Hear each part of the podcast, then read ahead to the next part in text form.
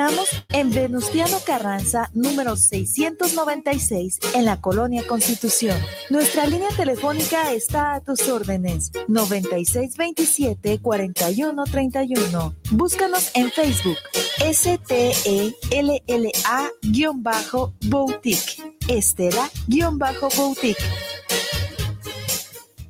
Si ves un incendio forestal, repórtalo. Al 800-737-0000 o al 911. Ya sea en el campo o en carretera, no arrojes cerillos o cigarros encendidos. Evita hacer fogatas en zonas forestales. Si haces una quema agropecuaria, avisa a tu municipio y recuerda que debes hacer uso de la norma oficial mexicana 015, que señala, revisa que no haya mucho viento, ni quemes a mediodía, verifica que no existan incendios o quemas en predios cercanos. Avisa a vecinos de los terrenos. Prevenir es más fácil. Comisión Nacional Forestal. Gobierno de México. Sueño que puedo compartir momentos únicos. Viajar a un paraíso lleno de vida. Disfrutar de mis películas favoritas. Ver a quien más amo riendo. Siempre conectada con el mundo que me rodea. Y descubro que ya es una realidad. Vallarta Plus, el arte de viajar. Betty Altamirano presenta Semblanzas, un espacio para dejar tu huella a través de tu historia de vida todos los miércoles a las 8 de la noche por guanatosfm.net. Estás en guanatosfm.net. Continúa con nosotros. guanatosfm.net los comentarios vertidos en este medio de comunicación son de exclusiva responsabilidad de quienes las emiten y no representan necesariamente el pensamiento ni la línea de guanatosfm.net.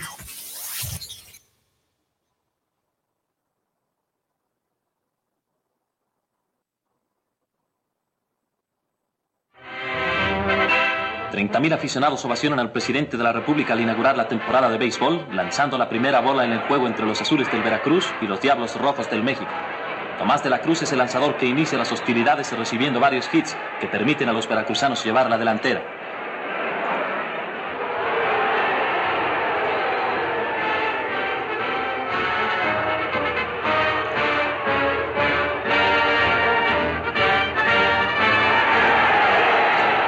Sube a la caja Latuza Ramírez, quien detiene la paliza Jarocha. Es un juego con más calidad de pelota que jugadas sensacionales. El magnífico lanzamiento de Ramón Bragaña solo permite a los bateadores del México conectar tres hits. Naturalmente que para ganar hay que pegarle a las serpentinas de Ramón y esto es difícil. Por eso los veracruzanos ganan por seis carreras a dos.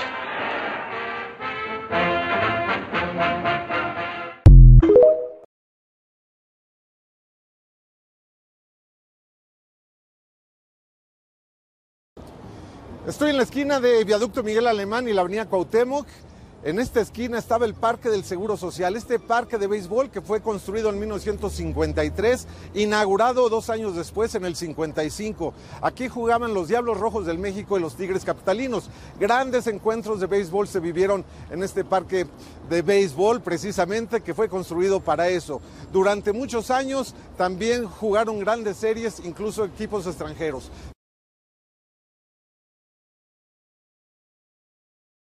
Tenía capacidad para 22 mil espectadores en un terreno de 42 mil metros cuadrados. El 19 de septiembre de 1985 pasó de estadio a depósito de cadáveres. Dejó de recibir aficionados y por los siguientes 15 días lo único que entraba eran los cuerpos de las víctimas y personas que buscaban a familiares o amigos. A este lugar y por la amplitud de la cancha, así como la cercanía a las colonias Centro y Roma, que quedaron colapsadas, fueron trasladados miles de cuerpos que eran clasificados en cuerpos identificados, cuerpos no identificados y restos. No hay cifras oficiales, pero los trabajadores del estadio de béisbol, algunos cronistas y testigos que ayudaron a trasladar a los cuerpos a esta improvisada y enorme morgue, calculan que albergó entre 2.000 y 3.000 muertos. Hoy el Parque del Seguro Social desapareció para dar lugar a un centro comercial.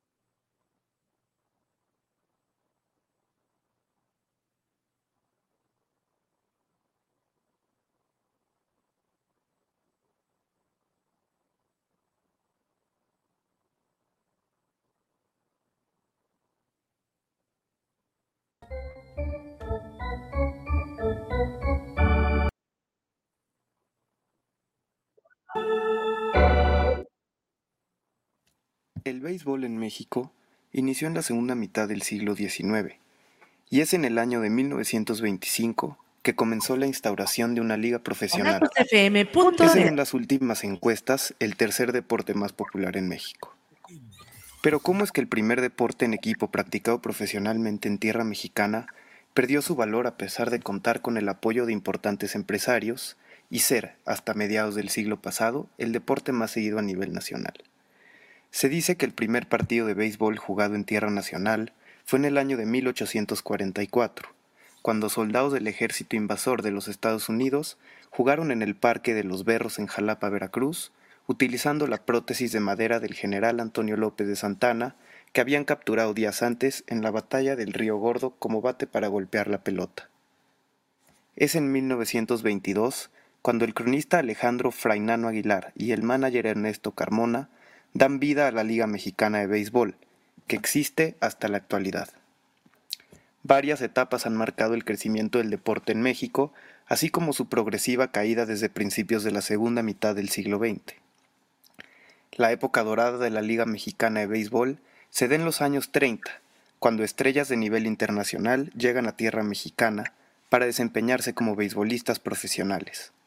Tal es el caso de los cubanos Martín Diego, Lázaro Salazar, Basilio Brujo Rosell y Agustín Pijini Bejerano, así como los beisbolistas de las ligas negras americanas, quienes al no poder jugar de manera profesional en los Estados Unidos por su color de piel, buscaron mejores oportunidades en la Liga Mexicana.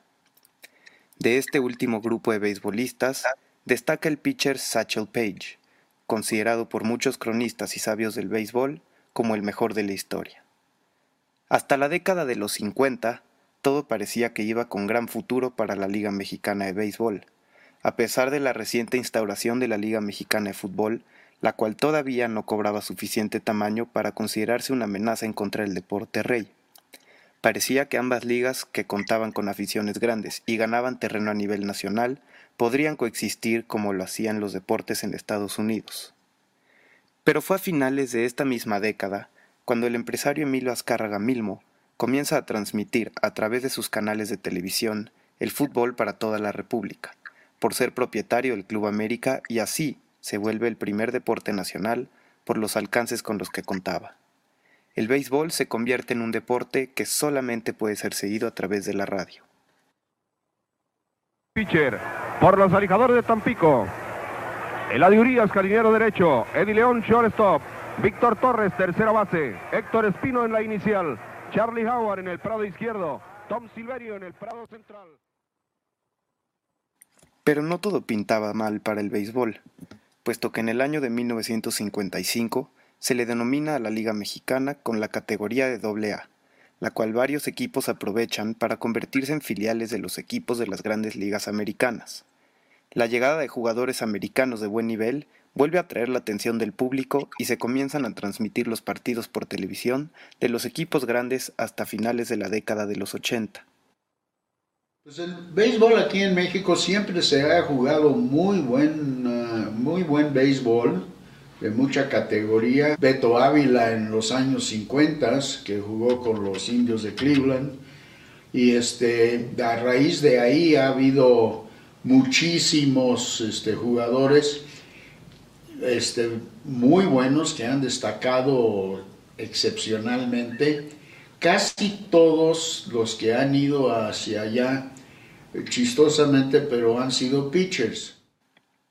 Previo a todo esto, en el año de 1945, en la ciudad de Hermosillo, Sonora, nace la Liga Mexicana del Pacífico, que pintaba para ser una liga de carácter menor a nivel nacional, pero que sirviera como las ligas AA y AAA en los Estados Unidos, para generar jugadores de buen nivel que algún día llegarían a jugar en el máximo circuito del béisbol nacional. El Pacífico, que comenzó pues después de la Liga Mexicana de Béisbol con los Diablos Rojos, los Tigres. Cuando los Tigres y los Diablos estaban jugando aquí, eran los dos equipos capitalinos, había muchísima afición y creo que todavía a la fecha hay muchos aficionados de los Tigres y de los Diablos que cuando llegan a jugar aquí o a donde sea, este, captan mucha gente, seguidores.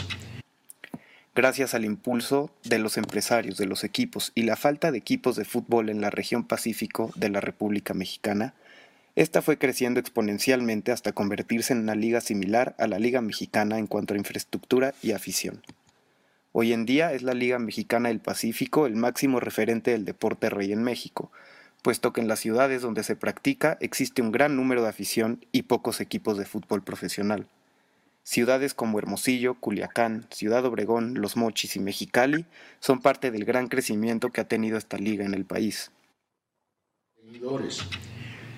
El béisbol dejó un poquito, se ha como ido este, apagando un poco en, en afición, creo yo, por la falta de difusión tanto de los de las cadenas televisivas como el mismo periodismo, que como que el béisbol lo han hecho como muchos otros deportes a un lado y nomás se dedican al fútbol soccer.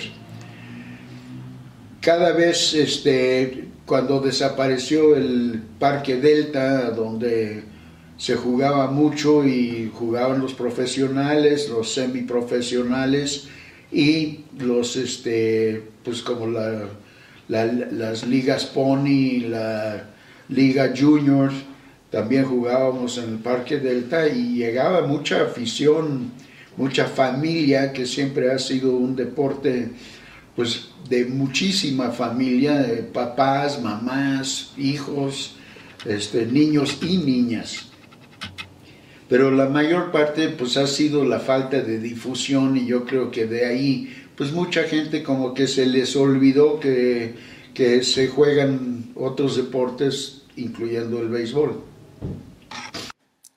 Actualmente, la Liga Mexicana de Béisbol vuelve a aparecer poco a poco en las pantallas de los mexicanos tras 30 años de ausencia, y atacan a las generaciones menores, puesto que no pudieron enfocarse en las generaciones de los 90 y 2000 es el desenlace en el segundo capítulo. Batazo que está en terreno de faul. Oscar Robles persigue, se queda con la esférica y salió del problema. Parece que el deporte rey vuelve a tener fuerza en nuestro país.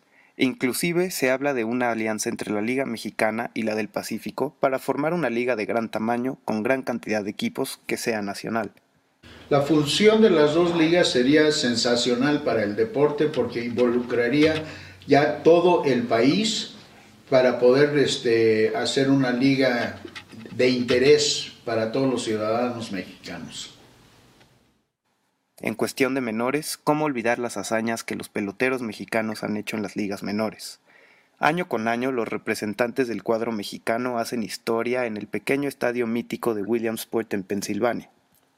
El conjunto de Ángel Macías, representado a Monterrey en el año de 1957 con el paso y el juego perfecto, dieron el paso a que todos los años se busque, no solamente por parte de los mexicanos, sino todos los niños que participan, superar ese récord que se mantiene intacto desde entonces.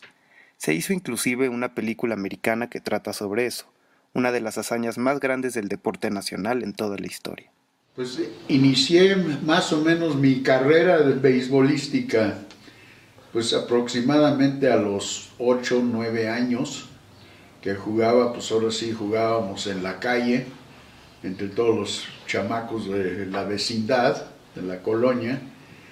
Y en 1954-55, cuando este, llegó las ligas pequeñas, el Little League, a México, este, pues ahora sí fui a, a los entrenamientos y me escogieron para jugar en uno de los cuatro equipos que iniciaron las ligas pequeñas oficiales en México, que lo trajeron los, las personas de la Fundación Rockefeller, oportunidad de ser coach de un equipo de ligas pequeñas allá en el Hawthorne Little League, que este, dos años que estuve ahí de coach de un señor que era el manager vecino de donde vivía, y llegamos, en los dos años que estuve de coach, llegamos a,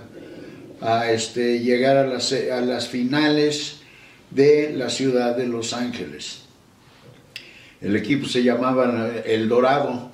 Ya sean ligas menores o mayores, el béisbol es un deporte representativo de la sociedad mexicana, pues marcó el comienzo del deporte profesional en nuestro país y nos ha dado muchas felicidades y triunfos internacionales.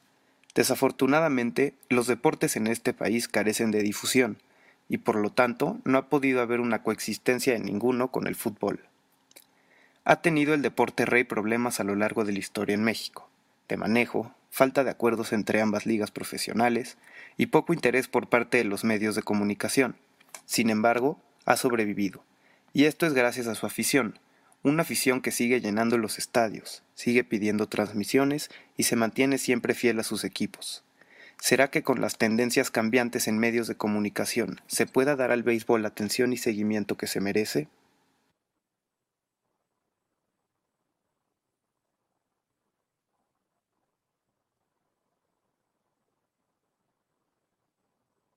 Pues ahí estamos ya. Vamos a ver. Es una lástima. Aquí faltan dos cosas, ¿eh? Creo que está apagado su micrófono. Ah, no, espérame ya. Ahí está ya. Faltan dos cosas. Sí. Este, una, un perro. Otra, un ojo parchado. Según parece. Sí. Y digo, qué, qué lástima oír todo esto, oír esas gentes, las palabras que mencionan son de satisfacción de lo que hicieron en el béisbol, que era de calidad. Ahorita ya no es béisbol. El Pacífico realmente sí se jugaba béisbol de calidad en sus inicios, no como hoy. Sí, puras vedettes, mm, jugadores de, de, dudo, de dudosa eh, eh, lado sexual, este, y en fin, todo eso. Y antes eran jugadores que venían a jugar, y más los que no podían eh, contratarse en Estados Unidos. Ahora, el principal enemigo del béisbol son dos. ¿Quién será? Uno, los directivos que no han sabido eh, darle eh, la importancia al equipo, darle la importancia a la ciudad que los está apoyando. Oiga, yo creo que desde los presidentes, desde las ligas. Por eso, o sea, directivos, voy para allá. Qué bueno que dices eso, estoy, es cierto, estás en lo correcto, sí. Este, de la liga, los presidentes que ha habido últimamente, no ven por el béisbol, ven por su bolsillo. No son presidentes del béisbol. Este, uno, los directivos. Dos, la maldita prensa, sí, está clavando el último clavo al ataúd del béisbol, sí, con el periodismo amarillista y zapatra que hacen y como lo hacen en el al béisbol. Eh, para ellos, si hay que va a haber un regalo, que van a entregar un mono, que van a entregar mm, un souvenir o que van a dar algo, a la prensa está retacado los palcos de prensa. Pero no hay nada. Y ni siquiera se paran. Ni siquiera se paran, a excepción de uno o dos, de su padre y su hijo, de un amigo que tenemos por ahí, él, y ¿cómo se llama? ¿Quién más hemos visto ahí? Pues nada más. Nada más. Porque ya hasta veíamos ahí cronistas de fútbol. Fíjate, los cronistas de fútbol. Ah, pero era cuando iban a dar el mono, que iba a haber eh, algo que les iba a beneficiar a ellos. Así es. Quiero mandar un saludo. Estamos transmitiendo ya por nuestra página de Facebook de Más de Béisbol. Sí a Limber Martín Fernández y a Francisco Villa. No es Pancho Villa, pero este es Francisco Villa. Le mandamos un gran saludo a la gente que está ahí siguiéndonos. Oye, ¿cómo ve la situación? No la situación, el tema del parque Delta. Fíjate que lástima. Yo creo que no hubo ese, el empuje que debería haber habido o debería existir, no, no debería haber habido, porque el habido no existe, debería de existir, eh, no hubo el empuje que debió existir de un esfuerzo grande de dos equipos, sabiendo que ese estadio les estaba pues en un lugar estratégico de la Ciudad de México. Oiga, 22 mil personas. ¿Cuántos caben en el Belú? Que es un lujo de estadio y es el mejor estadio de México junto con el de Sultanes de Monterrey, el Estadio Sultán. ¿Sí? Dime, ¿cuántas le caben al Harp? Veintitantos mil también. ¿Sí? Lo malo que acá hizo falta el empuje. No, ya quisiera. ¿Qué pasó? Que son menos las que le caben al Harp.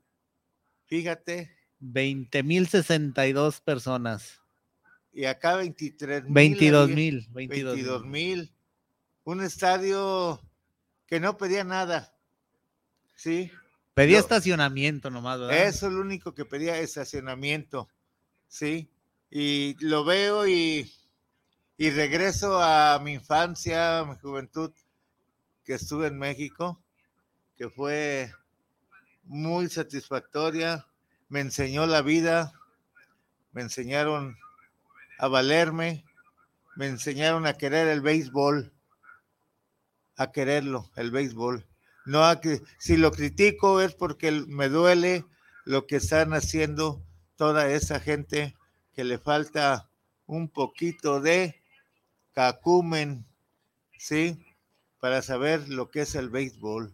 Lástima que hay directivos, eh, colaboradores directivos que le solapan, perdón ustedes, las tarugadas que hacen hasta con los jugadores. La mera verdad. Y, y, que según así se van a ser campeones, pues no, no, no.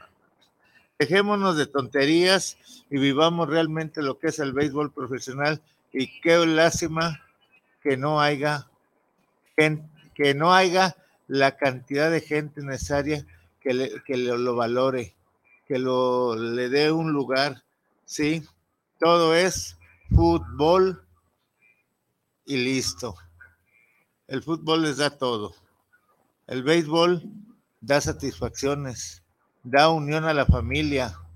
El béisbol da educación, es muy difícil ver una pelea a patadas entre aficionados y todo eso como lo es lo más fácil en un partido de béisbol y en un estadio. Lástima, lástima que toda esa gente zápata esté con esa idea de acabar con el béisbol. Ojalá el béisbol, sea de la liga que sea, tenga un apoyo y un impulso de la gente que lo quiere, que lo entiende y que lo aprecia y lo ama, realmente. Eso es, Israel, ¿qué te puedo decir? Y lástima del Parque del Seguro Social.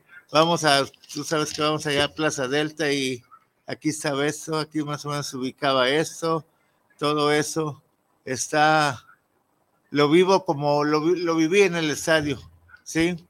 Es una cosa satisfactoria y bonita. Por eso yo cuando voy al béisbol a los estadios, lo disfruto. ¿Sí?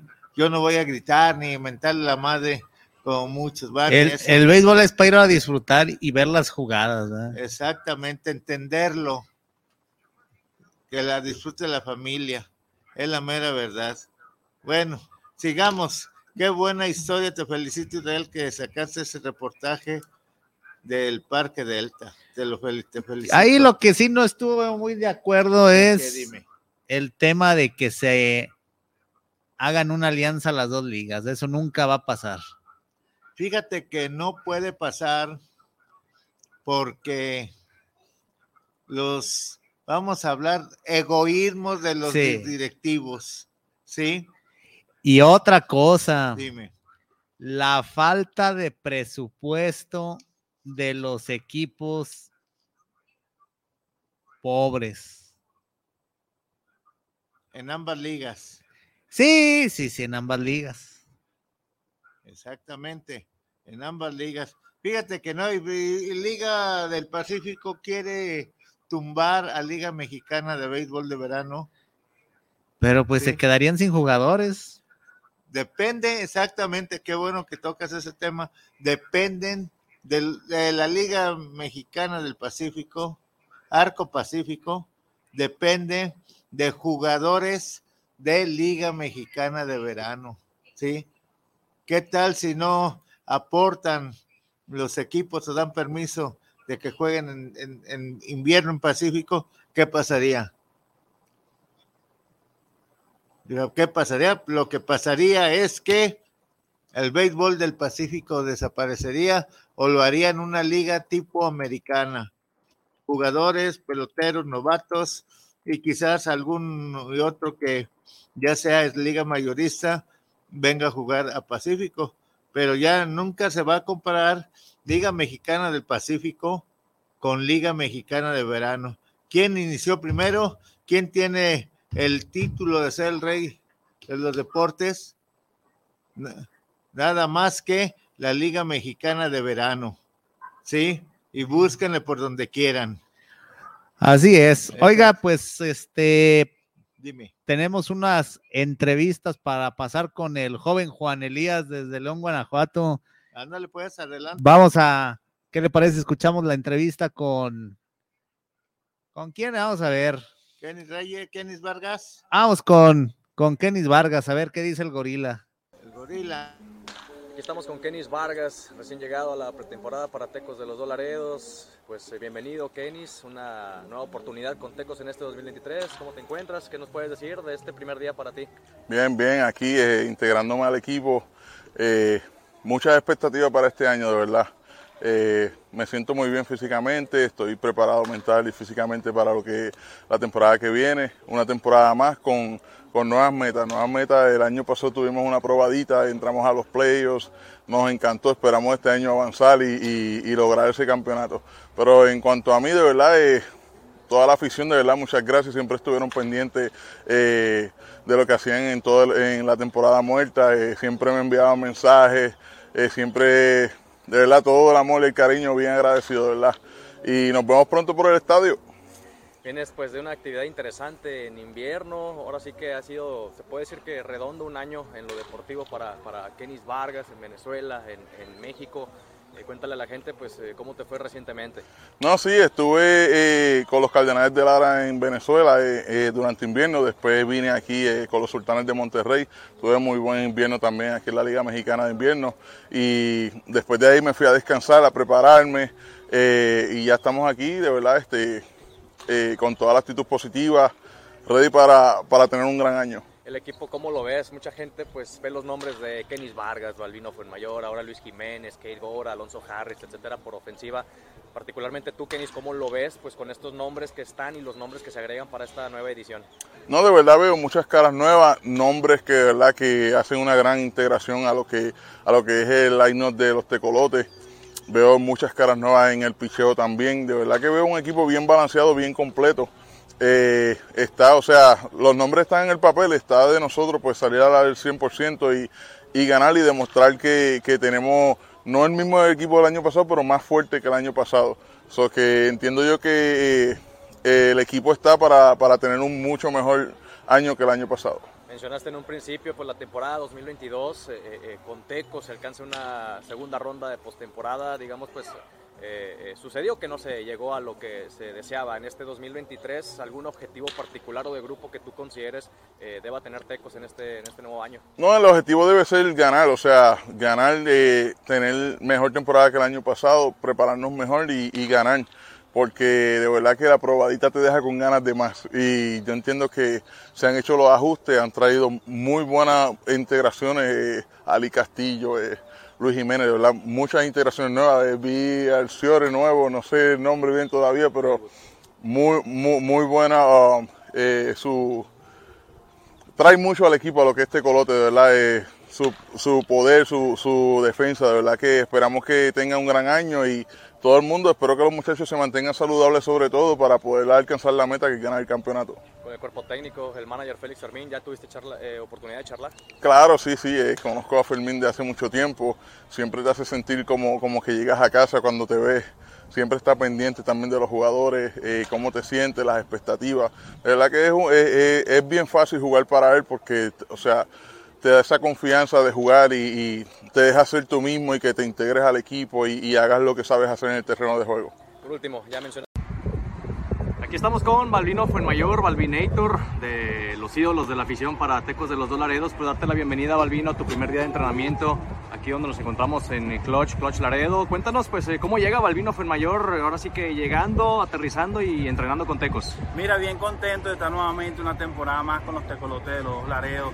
Eh, como tú dices, el año pasado para nosotros fue bastante importante, ya que nosotros llegamos a, a, una, a una semifinal de la zona norte pero ya, eh, ya como quien dice es hora de nosotros con el favor de Dios de, de, buscar ese campeonato para las dos naciones, la fanaticada siempre responde, estoy llegando, he visto también caras, caras nuevas en el equipo que yo sé que eh, van a ayudar bastante al equipo a rendir y a vernos ahí siempre ahí arriba en la tabla. Oye, Balvino, mencionas eh, eh, caras nuevas, sin embargo, y con tus compañeros, tus paisanos, les mencionamos justamente eso. Muchos paisanos de, de Balvino Fuenmayor, caras conocidas en el invierno y en verano también para Fuenmayor. Mira, sí, sin duda, con todos yo he jugado, por lo menos con Tomás Telly, juego en Caribe Anzuati, con Ali Castillo, he jugado desde ligas menores también junto, Anthony Vizcaya, ¿verdad? Un grupo de peloteros, hay que darle también mención a, la gerencia que se ha movido, se ha movido para traer buenos elementos, eh, también eh, eh, los, muchachos que vienen creciendo, que vienen jóvenes también creciendo, que, también van recibiendo poco a poco oportunidad. Es una mezcla entre experiencia y juventud que yo sé que le va a hacer, va, a ser un plus bastante importante y va a ayudar bastante al equipo. Hablas del invierno, con Caribes pues no se alcanza una postemporada en la Liga Venezolana de Béisbol Profesional, te toman como refuerzo en el playoff. Sin embargo, Balvino Fuenmayor puso buenos números en eh, eh, producidas, en cuadrangulares, por ahí también buenos números también en postemporada. Mira, sí, sí, en mi equipo calidad suerte eh, teníamos 12 temporadas seguidas clasificando a, los playoffs. Este año no se, no se dio, así es el béisbol. Eh, fue un, poco triste, pero bueno, gracias a Dios en, lo, personal eh, me pude eh, mantener saludable, en el cual dejé buenos números y, me necesitó los tiburones de la Guaira, me tomaron y como todo profesional fui a dar el 100% con ellos, gracias a Dios también tuve un buen playoff y una, muy buena final.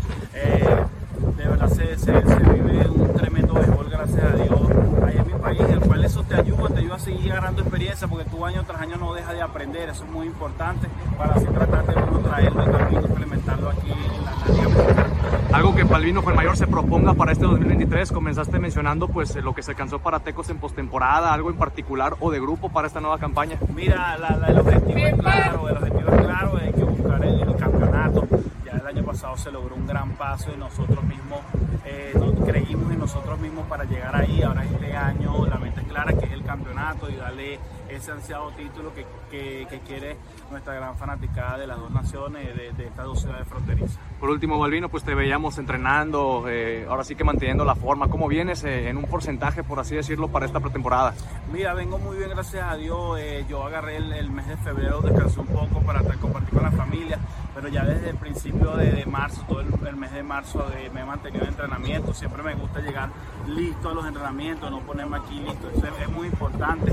de verdad, un buen grupo, un buen staff que va acompañado a Félix Fermín se respira un gran ambiente de verdad y quiero invitarlo a todas las fanaticadas que nos apoyen tanto en los juegos de pretemporada que, es, que ya es esta, a finales de esta semana como en la temporada que nosotros vamos a dar el 100 ahí para que ustedes se vayan contentos para su casa. Uno desde que llega, llega buscando el campeonato, creo que uno llega a prepararse para eso y venimos con la misma mentalidad ¿no? de, de, estar a la disposición del manager al, 100% y, y, ya en el juego se van a dar las cosas, va a haber veces que uno falla, pero nada, simplemente dar el 100% y a uno queda satisfecho. Sí, la verdad, ya tengo añitos así trabajando bastante, pero, pero no, fuerte, como te digo, mentalmente bien, venimos de nueva cuenta para acá y, y a buscar una temporada de nueva cuenta. Fíjate que no me había tocado, no había tenido la oportunidad con Lice, así compartí ahí en Diablos un año que estuvo ahí con nosotros como jugador, pero, pero no, como te digo, a la disposición de ellos de lo que me, me, requieran y, y, vamos a estar aquí a la orden. Fíjate que así que haya hecho ajustes, no creo que uno se va adaptando a cómo va agarrando la pelota, cómo va funcionando durante la temporada. Creo que ahí es donde haces tus ajustes más que nada en la loma. Y así que yo diga que haya cambiado algo, no. Sí, quiero trabajar un poquito aprovechando la experiencia de ellos de, ahí en el bullpen, pero nada así en concreto que tú digas que haya cambiado, no. De hecho ya tengo comunicación de hace mucho con él, ¿no? Creo que lo saludo y son cosas del béisbol, nada de rencor ni nada de nada, pero nada, contento de tenerlo aquí en el equipo, creo que va a ser un buen elemento que, que nos va a apoyar mucho. Yo sé la calidad que tiene él y, contento de tenerlo al lado de nosotros. Contento, ¿no? La verdad, contento en lo personal. ¿Por qué? Porque yo siempre he sido de los que apoya de que le den chance al, al, al, novato, por decirlo así, que le den la oportunidad de, de, los juegos. Creo que tenemos muy buenos jugadores y creo que ellos pueden hacer el trabajo de abridor, ¿por qué no? No simplemente estar esperazados a que ah, va a venir un extranjero, no, creo que tenemos el talento y podemos demostrarlo ahí arriba. ¿no?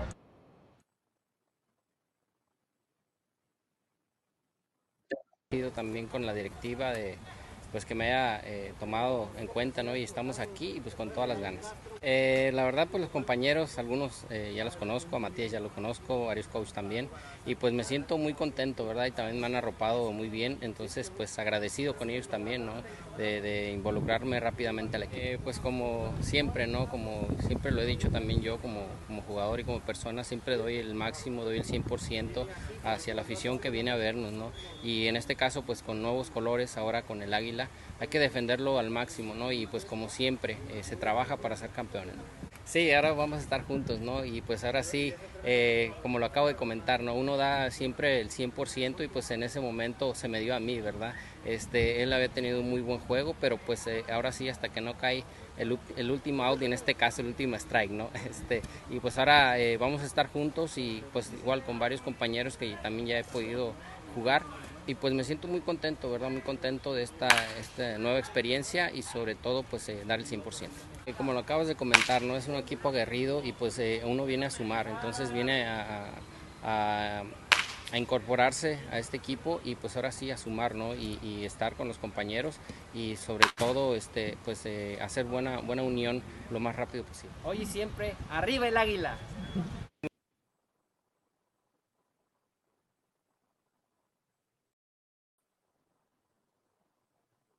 Pues arriba el águila. Arriba el águila. Oigan, pues ya estuvimos ahí con la entrevista de David Antonio Reyes, el de los Mochis Sinaloa. Ay, de JJ, Aguilar, Kenny Reyes, Kenny Vargas y el Balvinator. Exactamente. No dijo qué porcentaje venía a jugar, eh, pero este viene a jugar. Que juegue. Sí. Y produzca para Tecos. Oiga, tenemos en la línea a Juan Elías Cordero. ¿Cómo? ¿Qué hace Juan Elías a estas horas? Juan Elías, bienvenido, buenas tardes. No, creo que. Ya colgó. Ya colgó. Fíjate que da inicio a la serie Baja, baja Series de allá en La Paz, me parece que es back, el va a presentar el, el Coyote Matías Carrillo en una, la primera vez alineación de Águila de Veracruz que se enfrentan a Pericos de Puebla. Vamos a ver qué, cuál es la alineación que presenta el gran Matías Carrillo. Como algunas personas que luego se nos corta la señal. ¿Cómo están? Muy buenas tardes. ¿Qué hay, Juan Elías? ¿Cómo estás? Pues acá muy felices, eh, muy contentos gozando, aunque sea por el momento, el invicto de nuestros Bravos de León en esta pretemporada. Pues se han enfrentado a puro equipo malo, a puros del rancho. A, ver, ingeniero, se le hace poco haber jugado con la selección municipal de Purísima el pasado, este miércoles hace ocho días. Luego, haber enfrentado al internacional eh, Deportivo Mendoza, de León, Guanajuato, de ahí de la comunidad de Duarte, pero internacional, ¿eh? Traían jugadores cubanos, venezolanos y dominicanos. Son, son exiliados. ¿Eh? Son exiliados que lo regresaron de la frontera. Ah, ah, haya sido como haya sido, traen nacionalidad de otro lado. Luego, el pasado sábado en la reinauguración del Panamericano, porque le dieron una manita de gato al, original y auténtico Panamericano de Lagos de Moreno, Jalisco, los Bravos de León superaron a los mariachis de Guadalajara, nosotros vapuleamos mucho. Por eso se dijo que se enfrentan equipos. Y el, y el domingo pasado, bajo un calorón de los mil demonios en Purísima de Bustos, los Bravos de León le recetaron la segunda derrota a los mariacheras. A las mariacheras, exactamente. Y arriba las mariacheras. Sí. Y el día de ayer, en partido de locos, ganaron los Bravos de León en asientos Aguascalientes a los rieleros por un marcador que ya no supimos si fueron 14 o 15, pero el chiste es a 8. Ajá. Qué bueno, ojalá y sea eso la realidad en, ya en liga, en juegos especiales. Porque ahorita cualquiera gana y cualquiera pierde. Pero realmente Jalisco, las mariacheras no traen nada. ¿eh? Aquí nos quieren dorar la píldora, pero no traen nada que valga la pena. No lo escuchen, ¿qué? Este, a ver, te digo que eh, qué bueno que Bravo le ganó a las mariacheras, porque aquí nos quieren dorar la píldora que mariacheras traen el equipo más poderoso de la liga de, verano. Nos quieren decir que traen jugadores muy importantes que van a ser campeón. A las mariacheras ni con todo el guitarrón van a llegar a calificar y más con el tipo de manager que tienen. Ingeniero, eh, a ver, eh, pues el, el formato de competencia, si en el fútbol decimos que es de mediocre, en el béisbol él dice, quítate que ahí te voy, ¿eh? Es la verdad, es la verdad. ¿Cómo califica 6 de 9? No, no es, no es lo correcto. Fíjate, como a nosotros en el calendario nos toca estar en Campeche tres series seguidas. Por ahí, ingeniero, y hablando de Campeche y aquellos lugares.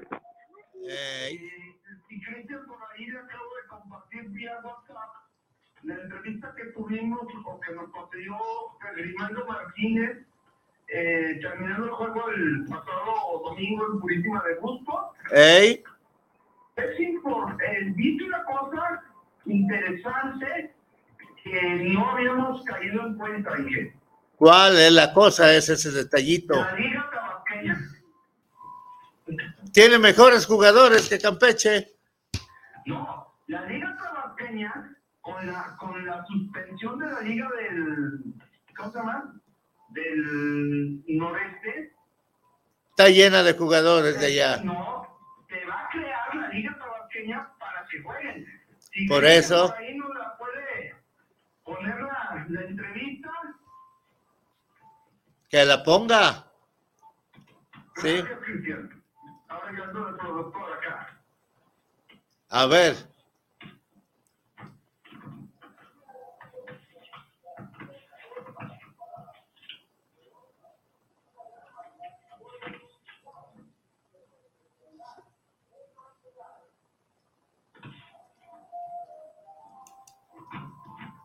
Nieve, paletas.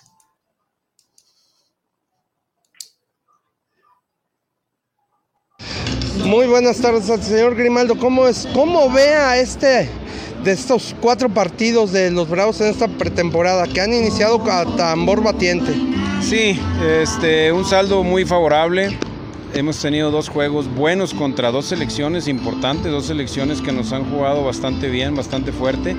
Eh, y pues bueno, no se diga los otros dos contra Mariachis, ¿verdad? Los muchachos han estado a, a, muy buen ritmo, están entrando en ritmo bastante bien, tanto el picheo como el bateo y sobre todo jugando fuerte, con una gran actitud todo el mundo y una gran disciplina de, de todos y de nuestro manager también. Vemos un, un, equipo a la muy consolidado, muy fuerte para esta temporada 2023 de los Bravos, ¿no? Sí, hemos trabajado fuerte todo el invierno, todo el tiempo, el tiempo muerto que le llamamos nosotros, se ha trabajado bastante fuerte, eh, tanto en bateo como, como en picheo. Creemos que en el picheo es donde nos hemos enfocado súper bastante comparado con el año pasado que tuvimos muchísimos problemas, entonces el equipo se ve muy diferente, muy compacto, eh, falta todavía la llegada de dos jugadores muy importantes que nos va a dar mucho más solidez, pero, pero muy contento con el rendimiento de los muchachos.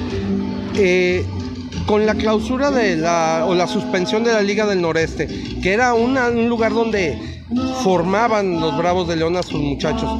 Sí, mira, ¿dónde vamos a Es una noticia muy lamentable, el tema de la Liga Norte de México, muy lamentable. Pero bueno, la Liga Mexicana está haciendo ahorita todas las gestiones, todo lo posible y lo imposible para, para llevar a cabo la Liga Tabasqueña.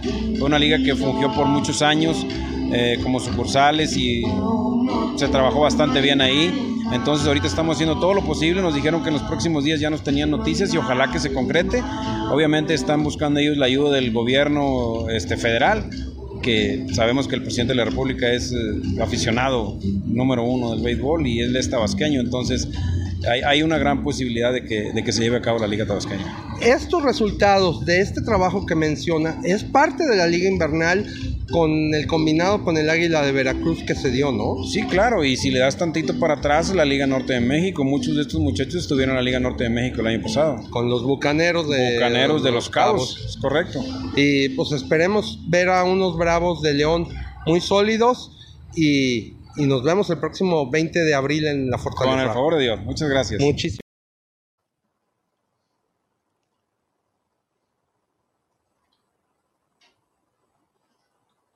¿Qué mencionó Israel? Porque acá no se escuchó nada.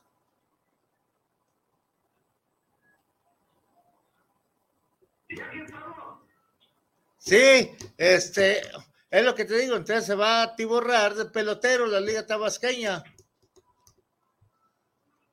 La Liga Tabasqueña, este, pues va a tener, hablan de que cada equipo puede tener combinados o, se habla que Tijuana, por lo que se rumora, es que Tijuana puede apoyar a los equipos de la Liga Tabasqueña con personal para estos equipos. Ah, menos mal, menos mal. Pero dime cuántos peloteros de noroeste van a llegar a Tabasqueña. ¿Qué cantidad de o porcentaje más o menos? Eh, eh, es que sería una liga formativa, ¿no? Tendría que empezar como formativa, porque son bastantes peloteros. Y, y va a tener que ver de poblaciones, ciudades de la Liga Tabasqueña que aporten algo para un equipo, un campo o instalaciones, porque si no, van a jugar dos equipos en un solo campo, de tanto que va a llegar.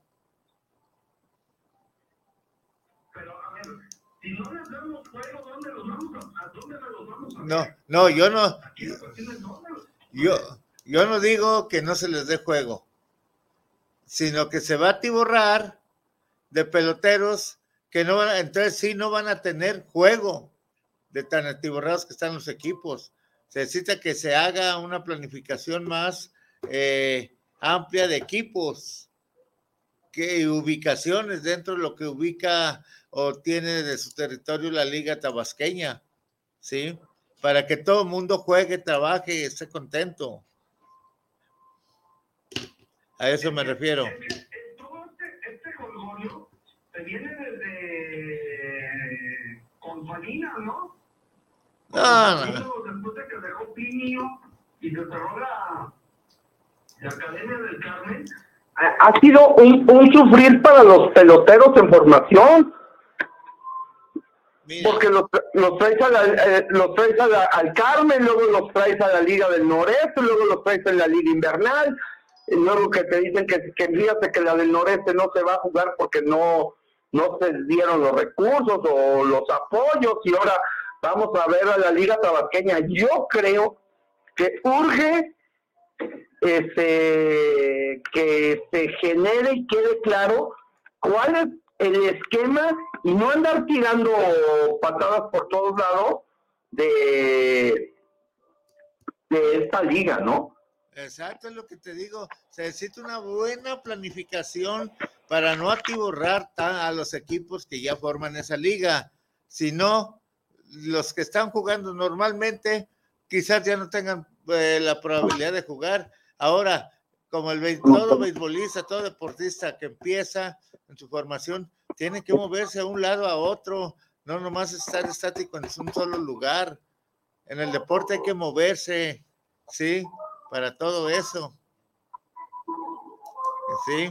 Sí, sí, ingeniero, pero, pero también no puedes arraigar este hermoso deporte. No, no lo estoy arraigando. Quiero que No, no, no, no, no, fíjate bien. No lo vamos a poder arraigar con esta, con estas directivas, entiéndalo por la liga del, del noreste y todo esto, de que este año sí juego y este año no juego. O sea, eso no puede suceder en un, en un país que queremos decir que tenemos un deporte profesional, aunque sea la segunda división de nuestra liga, no vamos a tener nunca arraigo y no vamos a tener la constancia porque fíjense que no hay recursos este año. Ay, a ver si el año que entra sí jugamos. pues no, ¿verdad? Eh, o sea, aquí son cuestiones de que no hay continuidad. Nos está faltando la continuidad en nuestro deporte. Ay, eso, es, eh, síguele, síguele, eso, eso, es lo que necesitamos. O sea, necesitamos continuidad. ¿Por qué el béisbol en Monterrey? Lástima que no esté el ingeniero Mike este, nos, eh, él nos puede platicar cuántos años tiene el béisbol en, en Monterrey y está arraigadísimo. Y en Guadalajara no, no ha sucedido porque el, el, el, ir y venir de, de, de, equipos, ¿no? Todo eso. Sí. La verdad, son una basura como directivos de béisbol. Sí. Y luego, llegamos, este, tenemos eso, luego tanto cambio de sede si, viéramos la historia, ¿cuáles son los pocos equipos que tienen constancia en nuestra Liga Mexicana? Diablos, Sultanes, Acereros de Monclova últimamente, eh, ni los toros, ni los toros de la tía Juana tienen se han ido arraigando a, su afición, pero, es un equipo nuevo. Veamos el, ejemplo clásico los Tigres de Quintana Roo, bueno, los Tigres, ¿por dónde han pasado? Tigres de México, de Puebla, de México, de Quintana Roo, o sea, los traen de aquí para allá y de allá para acá, como dice el sonidero de aquí del pueblo, ¿no? El sonido pirata, ¿no? Para allá, para acá, para allá, para acá. Como se acabó el ingeniero Alejo Peralta y Díaz Ceballos, sus hermanitos, Carlos y toda la bola de los Peralta, no saben lo que es el béisbol, fuera del ingeniero Alejo que lo sabía manejar. Ahora, todo eso es cuestión de ponerse a planificar bien, tú, con Elías, eh, cuando con don Pepe, es una persona que sabe trabajar el béisbol. Ayer precisamente que estaba platicando con él, anda, en, es más, Arco, Arco Mexicano Pacífico pidió que los apoyara don Pepe en apoyo a los, a los pequeños, el béisbol Sinaloa, Sonora. Imagínate dónde está la organización en esa gente que conoce, esa gente que desconoce debería apoyarse en estas personas, como con el ingeniero Pepe Mais, Tom Carrelup, y, y, infinidad que hay todavía de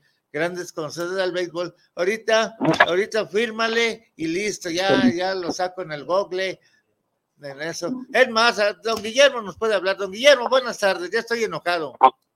Buenas, buenas tardes, sí, lo estoy escuchando con mucha atención y me da gusto que esté así, porque significa que está muy sano, que ya dejamos atrás todo lo, lo que pasó.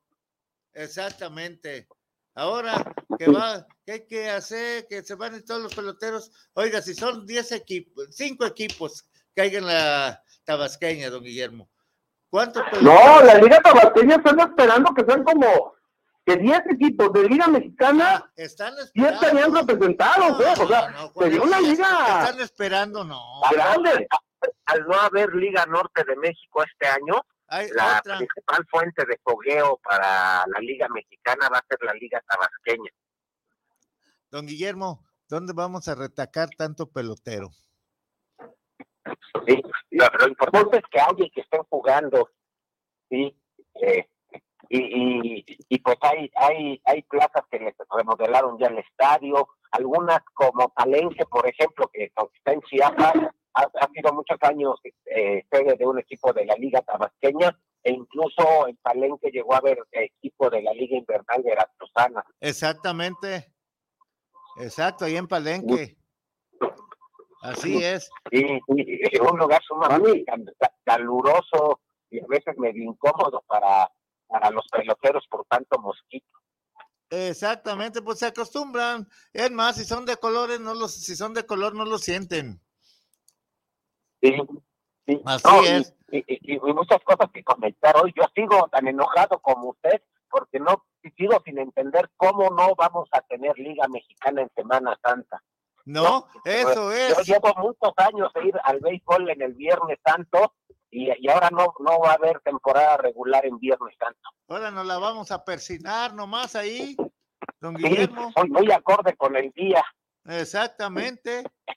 Estarnos la persinando, ay, como no queriendo. Sí, un, un, eh, el fin de semana de Semana Santa es eh, muy buenas entradas en las plazas de la liga. Sí. Y, y se presta mucho el calorcito de la primavera que viene entrando, la temporada recién iniciada, el fervor beisbolero, y no sé qué mente brillante de la Liga Mexicana se le ocurrió iniciar la temporada dos semanas después de la Semana Santa. Exactamente, don Guillermo. Fíjese nomás qué, qué atrocidades, qué destrucción al béisbol, a la afición, siendo que esos días era cuando se gozaba el béisbol con toda la tranquilidad. Eh, en, en, años anteriores tenía que decidir, me quedo en México y, voy a ver el juego de la Ciudad de México, voy con mi familia a Puebla y voy a Los Pericos, o me voy el fin de semana a Veracruz o a Cancún y me paso el fin de semana en una playa viendo béisbol.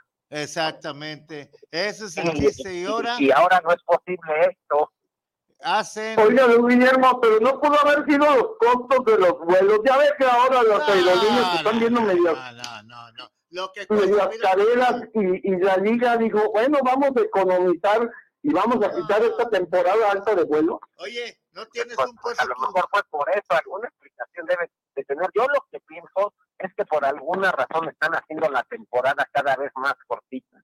Recuerdo cuando yo era niño, llegó a haber temporadas hasta de más de 140 juegos. Exactamente. Por ahí por ahí eh, alrededor del año en que estalló la huelga de la nave, 80, 80 79, 81, 82, casi 150 juegos. La temporada de grandes ligas es de 162.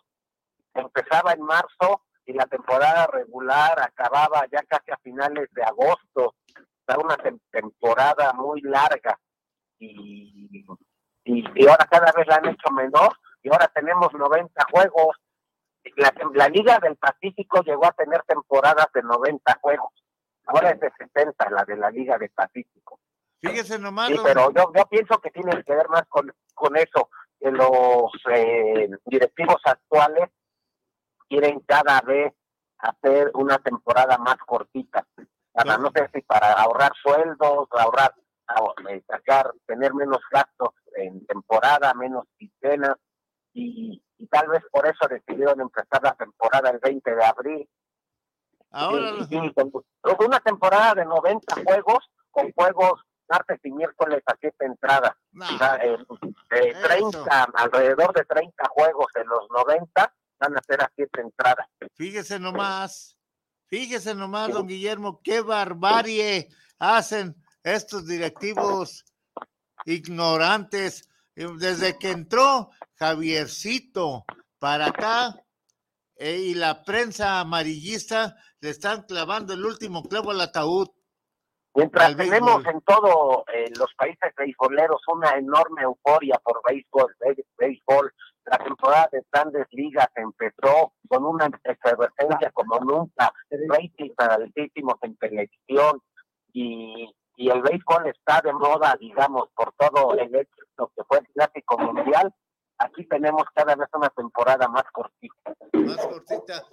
Usted recordará. Sí, pues, pudieron haber aprovechado la euforia del clásico mundial. Sí, a lo mejor Juan Elías puede tener razón en eso, que no quisieron pagar los costos del boleto de avión y de los hoteles en temporada alta de Semana Santa. sí, a lo mejor fue un ahorro mal entendido pero también lo, que, lo que comenté hace rato, el fin de semana de Semana Santa eran llenos en todas las plazas Exacto. Eh, no. Pero a ver, don Guillermo, también aquí sucede algo.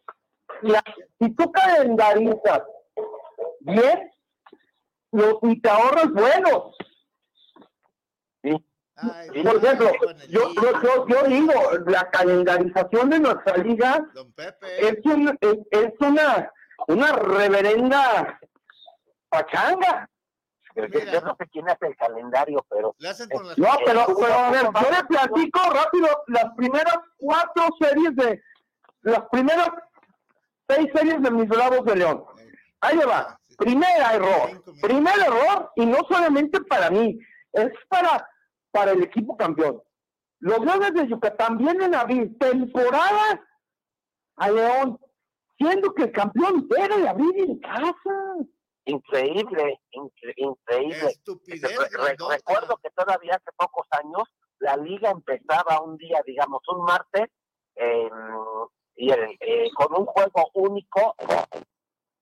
Sí, exacto, don Guillermo. Ahora se quejan de no tener eh, para pagar los sueldos, pues pónganlos a jugar más, más hagan más juegos, estén en el calendario, para tener huevones ahí, y, con una temporada corta, ¿para qué los quieren?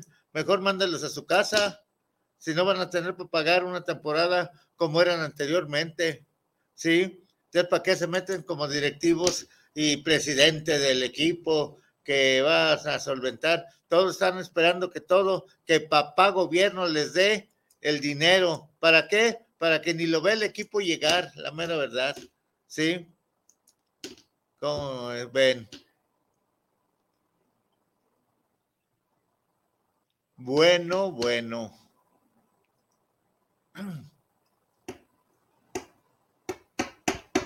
A ver.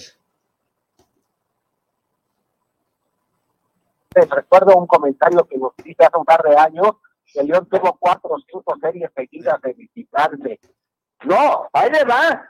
Luego, nos toca recibir el campeón. Luego, la siguiente, nos toca oficialmente ir a, a Villahermosa al, vamos a decirlo, hoy, hoy se reinaugura el 27 de febrero, pero el primer partido oficial va a ser con Bravos de León a, ver, a ver, a ver, a ver, permítanme, permítanme. El primer juego oficial del nuevo centenario del 27 de febrero va a ser Olmecas contra Bravos. Permítanme, permítanme. ingeniero Pepe Mais, ¿cómo está usted? Es un placer saludarlo. Muy bien, ingeniero. Muchas gracias, gusto saludarlo. Igualmente, fue un placer platicar con usted ayer un poquito de, lo, de la historia del béisbol en Monterrey la verdad. Me iluminó de tener una gran duda.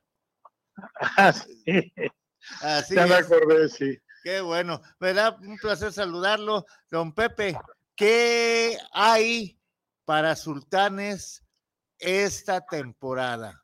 ¿Qué esperamos de pues Sultanes?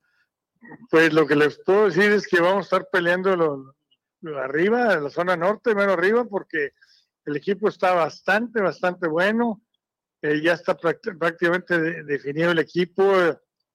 Catcher Ali Solís, primera base está Víctor Hugo Mendoza, está también la Chule. sí, la Chule, está Cristian Villanueva, en segunda base está Ramiro Peña y está como también este Salazar, que ya está jugando otra vez, que el año pasado sufrió una fractura. En el shortstop está también Tito Valenzuela, en tercera base está Ron Rodríguez, en el filta Ayan Hernández, que puertorriqueño que ha bateado como loco en la pretemporada. Centerfield José Cardona y Rayfield Elizalde. Y suplente de Fielders también está Azael Sánchez. Y no, pues este, veo muy bien al equipo. En Picheo también.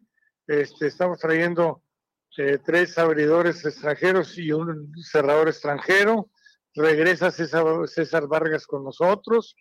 Eh, tenemos la posibilidad que regrese también Jake Sánchez. Eh, este, y también tenemos la posibilidad que nos llegue el Pony Quiroz, que lo envía a una triple A. Y, en fin, yo veo muy completo al equipo, entonces veo que debe estar peleando los primeros lugares. Oiga, don Pepe, por ahí vi una foto de un amigo, un gran amigo, un de apellido Villanueva Ah, Cristian aquí anda ya practicando, sí. Ya, ya se puso en orden mentalmente para Sí, gracias a Dios, sí. Este, me, me, hablaron de por allá y que él estaba dispuesto a venir, que quería venir, etcétera. Lo puse en contacto luego, luego con nuestro gerente, con Miguel Flores, se arreglaron. Sí. Y ya empezó a practicar desde el viernes de la semana pasada. Ojalá y siente cabeza y vea de las oportunidades grandes que ofrece Sultanes de Monterrey. Sí, así es, y nosotros tenemos muchas esperanzas en que él juegue muy bien, así como jugó en el Pacífico la temporada pasada ahí con Charros. Sí. Y, ojalá y que, realmente nos pueda jugar aquí varios años, porque él todavía tiene mucho potencial por delante. Oiga, ingeniero Pepe, tenemos en la línea a don Guillermo como cada ocho días y también a Juan Elías de Bravos de León. Pues ser reportero ya. Eh, eh, don Guillermo, eh, adelante si gustan preguntarle algo. Pepe, ¿Cómo está? buenas tardes. ¿Qué, trabuco, ¿Qué, trabuco de equipo trae? Y como usted dice, van a pelear muy arriba y van a pelear por el campeonato. Así es. Como, dice un lomista mi José Pepe Pegarra, al más chimuelo más clavos en el equipo. Así es, sí, vamos a estar. Muy fuerte. Sí, sí, gracias a Dios que sí. De hecho, fíjate, ahora que fuimos al Clásico Mundial, el Sultanes fue el que más peloteos aportó de la Liga Mexicana de Verano. Sí.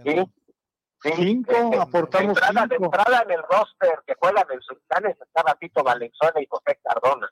No, y aparte Jake Sánchez y aparte ya este, nos pertenecen los derechos de César Vargas y de Urquidi porque salieron, salieron, fueron vendidos por sultanes a Estados Unidos. Tenemos los derechos de retorno. O sea, eran cinco que salieron de sultanes. Eran cinco, no tres. Sí. Tremenda noticia y se ve el, trabajo que han hecho eh, con los jóvenes y el muy buen equipo que, que, tienen. Hace un ratito comentábamos antes de enlazarnos con usted que, que, lo que de lo que recordamos es la primera vez que la temporada de Liga Mexicana inicia después de Semana Santa. Eh, ¿cuál, fue la, ¿Cuál fue la razón que no tengamos temporada el Viernes Santo, fin de semana de Semana Santa? Fíjate que yo creo que lo que hizo que retrasara todo fue en parte el Clásico Mundial, se me hace a mí. Se me hace a mí que fue algo de eso porque, porque muchos peloteros iban a venir muy cansados y todo eso. Pero porque, pienso yo, porque eh, realmente no tenemos por qué empezar tan tarde, podríamos empezar un poco antes porque después se vienen las lluvias de septiembre cuando estamos en plenos playoffs, ¿verdad? Sí, o en la Ciudad de México desde junio. México también, que, y el sureste que tiene algunas plazas que llueven mucho. Normalmente la liga empezaba en marzo, ahora está empezando prácticamente un, un mes después. Ojalá para el otro año se pueda empezar bastante antes. Pues para mí lo ideal sería empezar cuando a más tardar cuando empieza Grandes Ligas, empezando abril o como se empezaba antes, el 19, 20, 21 de marzo. Y normalmente la liga empezaba antes, una semana, dos semanas antes que Grandes Ligas, ahora va a empezar 20 días después. Sí, y fíjese que cuando empezó a empezar más tarde fue para esperar a que Grandes Ligas soltara los peloteros que no iba a utilizar para ver si algunos podían llegar aquí a la Liga Mexicana. Ese fue el motivo original, me acuerdo, por el cual se retrasó a principios de abril las inauguraciones, pero ahorita ya estamos casi hasta el 21 de abril, ya es muy tarde. Y el caso del Tony Quiroz, que, al no quedarse en el equipo grande, ustedes pueden traerlo. Sí, podríamos traerlo. Ahora lo que me pregunto yo, ¿y dónde lo vamos a jugar? Sí, no, no, sí, no, no hay lugar. Y, y Tito Valenzuela le regresa hecho un peloterazo. Sí, está hecho un peloterazo a mí me llamó mucho la atención que no lo usaran más, que lo hubieran usado como shortstop, porque realmente él hubiera, estoy seguro que hubiera batido mejor que este muchachito Trejo. Este, y, y, también tiene tremendo guante, así es que, pues yo creo que ahí desperdiciamos algo el equipo mexicano. Sí. Juan Elías, algo que. Ya que hablamos del, del clásico mundial, pues en la muy buena actuación de México hace que, que todo México, no solo en México, en todo el mundo, el clásico mundial fue un éxito, haya una enorme historia beisbolera. Ahora sí, la... de grandes ligas, los, eh, los ratings de televisión fueron más altos que en años anteriores. Sí, fíjese que Aquí lo acabo de ver en el juego estrella, en el juego que tuvimos de exhibición contra Saltillo el viernes pasado, 11 mil, 11 mil espectadores, no este viernes, el anterior, 11 mil gente hubo en el juego. En un, juego, un juego de exhibición de pretemporada. Quiere decir que la gente está ávida de béisbol y caliente por lo que vivió en, en la serie, pues en, estas, en, esta, en este campeonato mundial, clásico mundial, exactamente. O sea, sabíamos que Ángel Macías andaba cambiando radicalmente el tema, andaba un poco enfermo, ya está un poco mejor.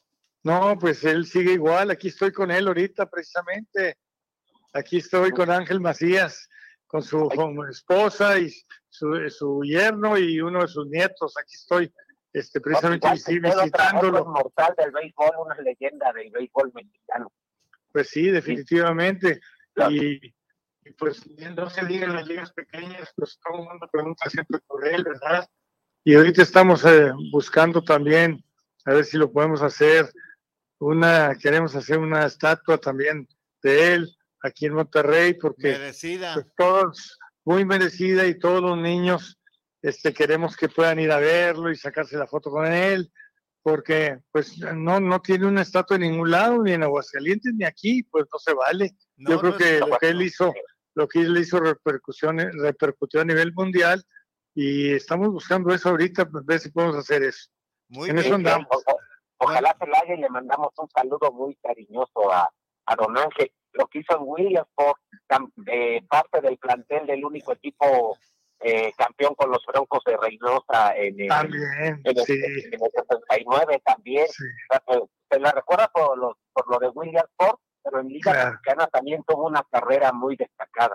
Claro, este, jugó Series del Caribe, fue parte importante de Culiacán, de Hermosillo, de equipos muy importantes de allá en la Liga de la Costa, ¿cómo no? Oye, Juan de Elías. de, perdón, de ese equipo de William Ford campeón, él tal vez fue el que tuvo la carrera más exitosa en Liga Mexicana. Eh, pues sí, sí, claro que sí, claro que sí, definitivamente sí.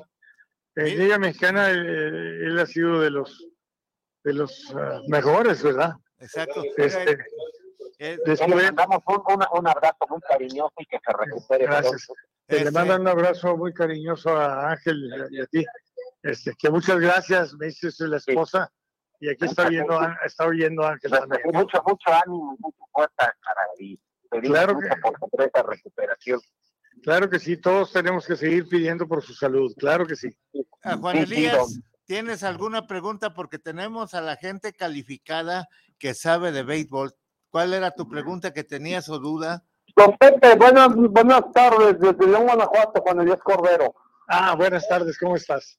Muy bien, don Pepe. Oiga, don Pepe, este, hemos estado investigando que, que a la suspensión de la Liga del Noreste o la del Norte de México se está viendo poner a los muchachos a, a foguearse en la liga en, en la liga tabasqueña Sultanes de Monterrey también entraría a esta liga con algunos jugadores?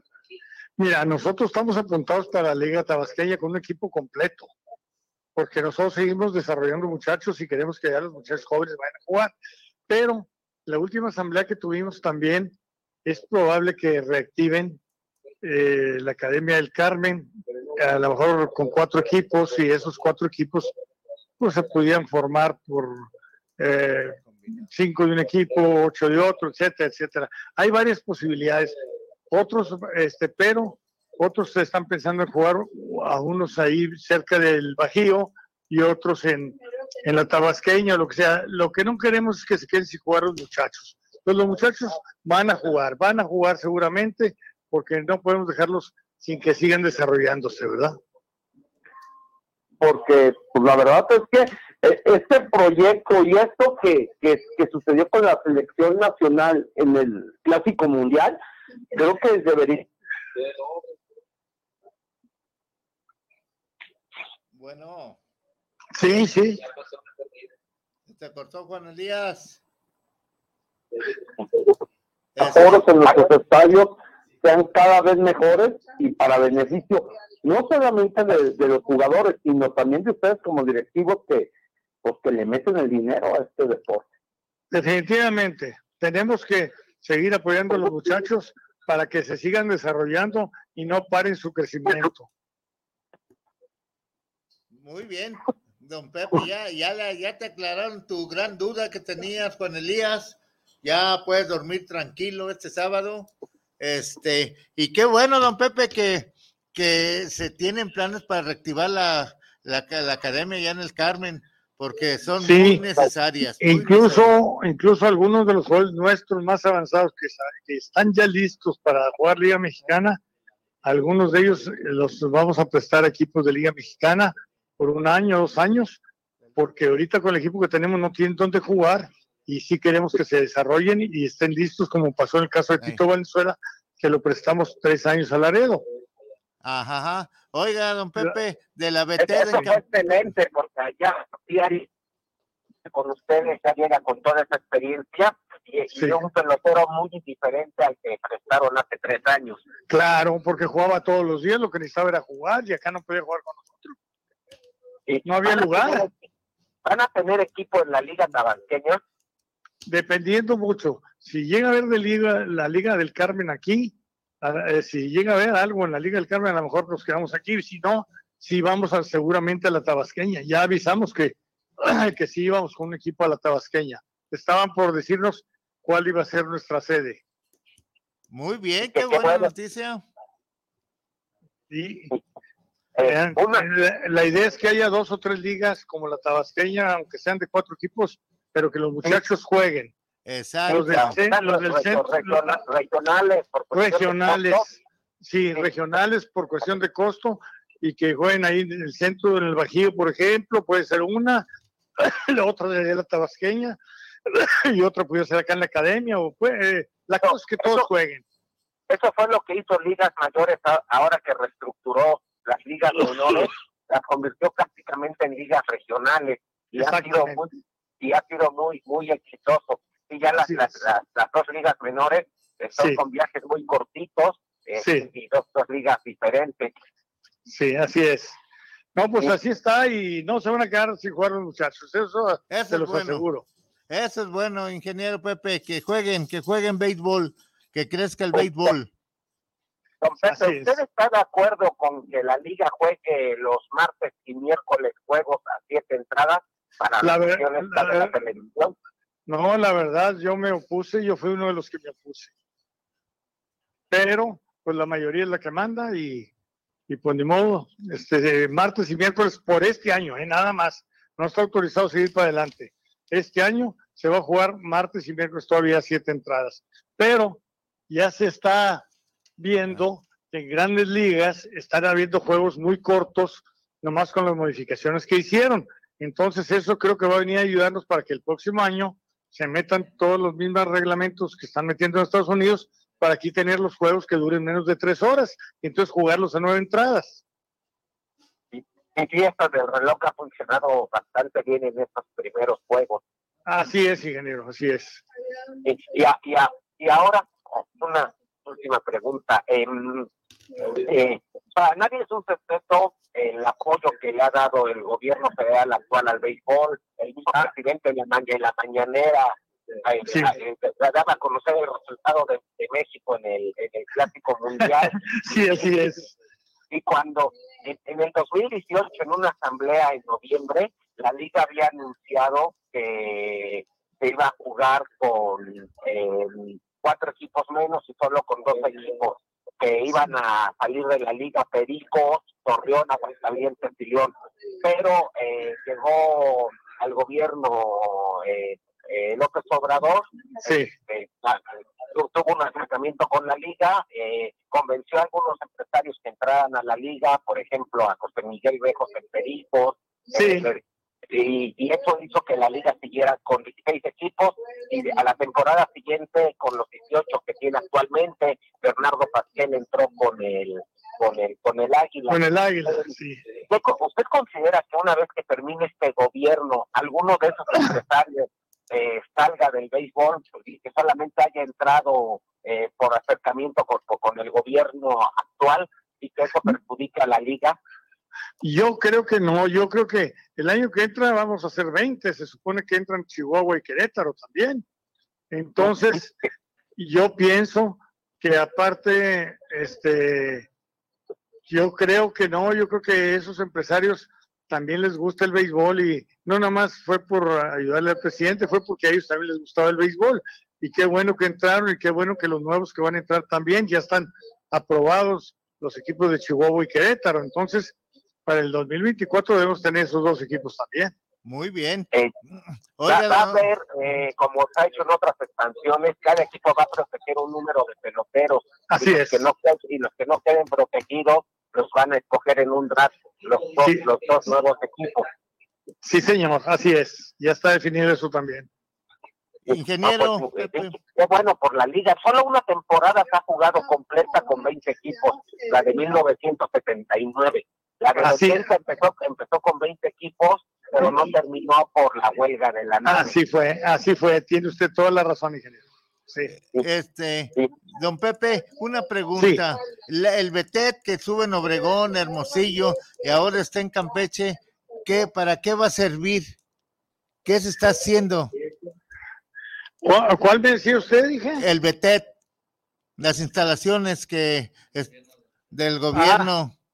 Bueno, pues mira, las, las instalaciones realmente, y yo pienso que, que nosotros, nosotros en lo que es Liga Mexicana, yo pienso, y es una opinión muy personal Sí, mía, sí, sí, que el año, que el año que entra aquí en el Carmen vamos a, a seguir desarrollando muchachos. Espero Ahora, en las instalaciones que hay, hay muchas academias que andan por ahí todavía que se hicieron a raíz de que el presidente con uh, Proveis este, estaba tratando de desarrollar todos esos, eh, esas, uh, esas academias. Sin embargo, desgraciadamente, pues no funcionaron como se esperaba, pero eh, por eso desapareció Proveis. Pero yo creo que ya hay más equipos desarrollando y hay muchos otros equipos que tienen academias. Por ejemplo, Yucatán tiene una academia en Mazatlán, este, el señor Hartos tiene la academia de Oaxaca. Nosotros aquí este, estamos preparándonos para seguir con, con el desarrollo de los peloteros también y tener nuestra propia academia. Entonces ya hay varios Mon- Monclova, Monclova también tiene academia. Monclova tiene academia, Monclova tiene academia, este, Tijuana tiene academia. O sea, hay, hay, hay, hay muchos que han estado desarrollando sus propias academias. León tiene academia. Sí, y pues claro que hay que aprovechar los cuatro de campos que tiene el Carmen, ¿o de ¿verdad? Pues don Pepe, yo sé que es la hora de, de sus sagrados alimentos. Acaba de llegar de un evento de béisbol que estuvo muy importante para la, niñez y juventud de Monterrey. Este, lo Así dejamos es. descansar Una- y estaremos Una última pregunta, perdón. A ver. La academia va a seguir siendo de la liga, pero se Eh, la sigue. va a a dar como incomodato a ustedes para que ustedes desarrollen peloteros. sí tenemos esa posibilidad, pero en la última asamblea ah, hubo algunos equipos que mostraron interés por participar en la academia. No hay ningún problema, nosotros encantados de que seamos tres o cuatro los que estemos ahí eh, jugando o haciendo nuestra liga ahí en la academia, no hay ningún problema. Muy bien, don Pepe, pues yo créame lo que me da, eh, ya sabe que es un placer platicar con usted, aunque sea vía telefónica o ya en persona, que qué gran satisfacción estar con usted compartiendo un alimento, todo eso es una bendición que Dios nos ha brindado por medio del béisbol y usted. Pues muchísimas gracias, ingeniero, y ya sabe, estamos para servirle lo que se le ofrezca con todo gusto. Yo sé que sí. Saludos a don Ángel y dígale que qué bueno que se decidió por el brazo derecho. Ah, qué bueno, claro, yo le digo ahorita. Por favor, Gracias. saludos a su esposa y a todos en casa. Ándele, un Gracias. abrazote, gracias. Dios los bendiga. Bye. Hasta luego. Gracias. Don Guillermo, pues, seguimos al aire. Nos- nos Oiga, nos dio, una, nos, dio, nos dio una exclusiva, ¿eh? Y lo de Chihuahua. ¿Eh? ¿Qué más quieren? ¿Eh, Juan Elías? Tú sabes con quién te juntas. ¿O no, don Guillermo? Sí, exa- exactamente. Exactamente. Pues entonces, la temporada del 2024 de la Liga Mexicana con, con, con 20 equipos y como nuevas plazas Chihuahua y Querétaro. Esperemos, ojalá y termine en el estadio de Querétaro, pues Chihuahua tiene estadios y muy buenos. Pero ojalá y En un programa anterior, hace dos semanas, decíamos que no había noticias de, de Querétaro, de los conspiradores de Querétaro, y pues ahora ya tenemos la noticia completa, cómo, cómo va a funcionar la Liga Mexicana. Oiga, don Guillermo, ¿cree que el, el, nombre de conspiradores les haya quedado bien? No, a mí no me gusta nada. No, no, no, no, no, no cuadra, más bien es de la, ¿cómo se llama? Pero, pero ya, ya, ya hicieron la presentación oficial, sí. ya tienen uniforme, ya tienen nombre, nada más les falta el estadio y los peloteros. Nomás, ya lo demás sí. ya está listo ahí, don Guillermo. Oiga, don Guillermo, de Diablos, ¿qué tenemos? O de Pericos. Eh, y, y, hoy, eh, eh, bueno, lo, lo, que, lo, que, lo que estábamos platicando con Juan Elías cuando entró Don um, que estaba en casa de Ángel Macías y, y qué, qué, bueno, qué bueno que nos dijo algo de, de su salud y ojalá se recupere pronto. Lo que nos decía Juan Elías es que el primer juego oficial de los Olmecas en su nuevo estadio que casi lo reconstruyeron completo eh, es contra los Bravos de León, pero el primer juego en este estadio es hoy contra los Diablos eh, con la presencia de Benjamín Gil, el amigo del ingeniero, y de Luis. Castillo. El, el Pero amigo espérame, del- espérame, don Guillermo. El primero con gente, porque el día de ayer hubo un partido entre los piratas del ingeniero contra el- los olmecas de Tabasco a puerta cerrada. No sé si vio por ahí la foto del señor obispo ventándose en tercera. Sí, sí, sí. No, no, no vi esa foto, la que vi fue la de Benjamín Gil y la de Vinicio con el uniforme de los de los Olmecas. Déjame ver. Ya Y, dónde no, y que hacen el meme que a la T de Tabasco le ponen junto un número 4, como para simular que el equipo es de la 4T. Eh, eh, como por ahí también unos amigos míos están diciendo que es el equipo del bienestar. Sí, sí, sí. O- a otros le dicen recursos públicos. Pero sí, han, han armado con recursos públicos un verdadero trabuco. De hecho, iba a estar el secretario de Gobernación, el exgobernador de Tabasco, Adán Augusto López, en, en el juego entre Olmecas y, y, y Diablos. Hay que, o sea, va a ser juego de inauguración por el estadio, don Para el estadio, sí, es el primer juego oficial del estadio. Sí. Que allá en Villahermosa hubo una enorme discusión y polémica por el nombre del estadio. Y el estadio, porque una, una empresa que de gasolinerías que nos patrocina había comprado los derechos para ponerle el nombre al estadio, pero los aficionados se opusieron y llegó una orden presidencial de que se siguiera llamando Centenario del 27 de febrero sin ninguna marca comercial detrás. Bendito Y Dios. el, día- ¿sabes? eh, y el día de ayer, ingeniero, para beneplácito suyo, Dime. eh, se ganó, ganaron los piratas de Campeche de, eh, en el partido inaugural, bueno, que sin gente, el primer partido en, de pretemporada en el 27 de, de febrero, ganaron seis carreras a cinco a los Olmecas de Tabasco. Bueno, bueno. Un juego cerrado. Ahora para que no estamos, para que no estemos diciendo Oye, que Juan. Campeche no tiene posibilidades. Oye, Juan Elías, pero fue en el, en el estadio Tumbapatos, ¿no? No, fue en el 27. Fue a puerta cerrada. Ok. Este, Ay, te acabo de mandar, Cristian, la foto del señor obispo vengándose en tercera. ah, viejo payaso. No, Oye, eh, eh, no. Hubo, hubo- hubo- hubo un obispo ya fallecido que como era beisbolero y muy amigo de Alfredo Hart, don Don Onésimo Onésimo Taurino. Taurino Onés- también, que, que, que, que- que para los cuates don Millonésimo Cepeda. y Onésimo se pega, pero ahí le va. Este, a, a mí lo que me sorprende es que está, está la gente súper metida en Tabasco, ¿eh? Están, Ahora. competencia en trabajo. Si, si en Monterrey hubo 11.000 aficionados en el juego de pretemporada contra Zaraperos, como nos acaba de decir don, don Pepe, en Villahermosa eh, la expectativa es aún mayor.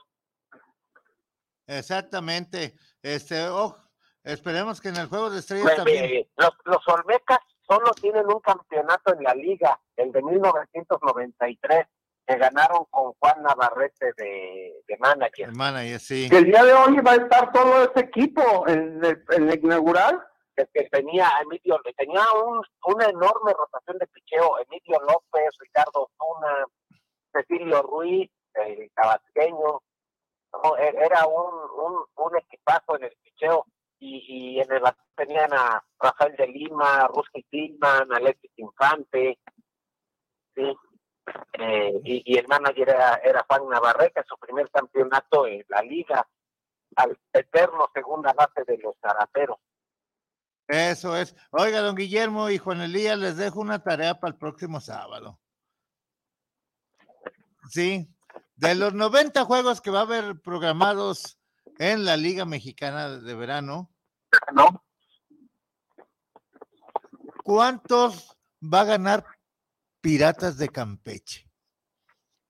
Pues mire, con, el, con lo que se está armando Piratas, a mí me está sorprendiendo a quién traen en la receptoría. Dos muy buenos catchers, uno ah, que es eh. Bruce Maxwell.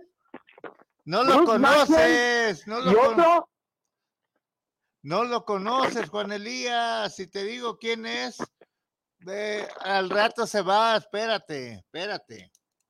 y, y el otro se llama Omar Rentería, que viene de Sultanes de Monterrey, que viene de, que pasó por Bravos de León. Fíjate que todavía Rentería puede ser que aporte más que Maxwell, ¿eh? Te lo digo así honestamente. A pesar de que Maxwell estuvo en, en Cañero, ¿sí? Así te lo digo de sencillo. ¿eh? Pero a ver, a ver, es, es que yo no dudo, mire, ahorita sabemos que es un show esto de las pretemporadas, ¿no? Porque traemos muchos jugadores por todos lados, vemos buenos jugadores, porque pues yo diría, todos quieren quedarse en el roster titular de sus equipos y no ser cortados, pues para cobrar. Sí, Este- ahorita, ahorita es un tema de los eh, pretemporada de juegos engañosos. Ahí tienes que tener mucho colmillo para saber con quién sí vas a contar y con quién no. Es la verdad.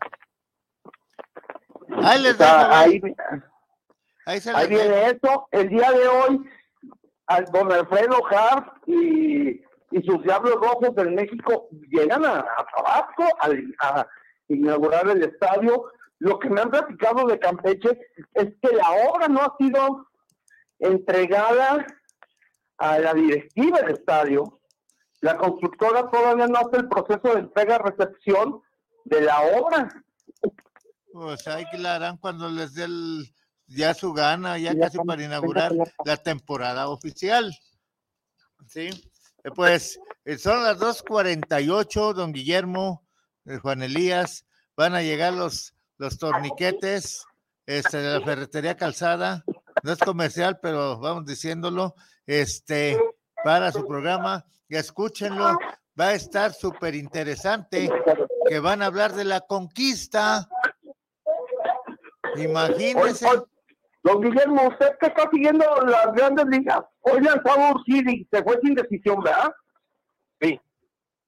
Sí, este, eh, dejó el juego empatado a tres carreras con los Medias Blancas de Chicago. Porque, ¿qué crees?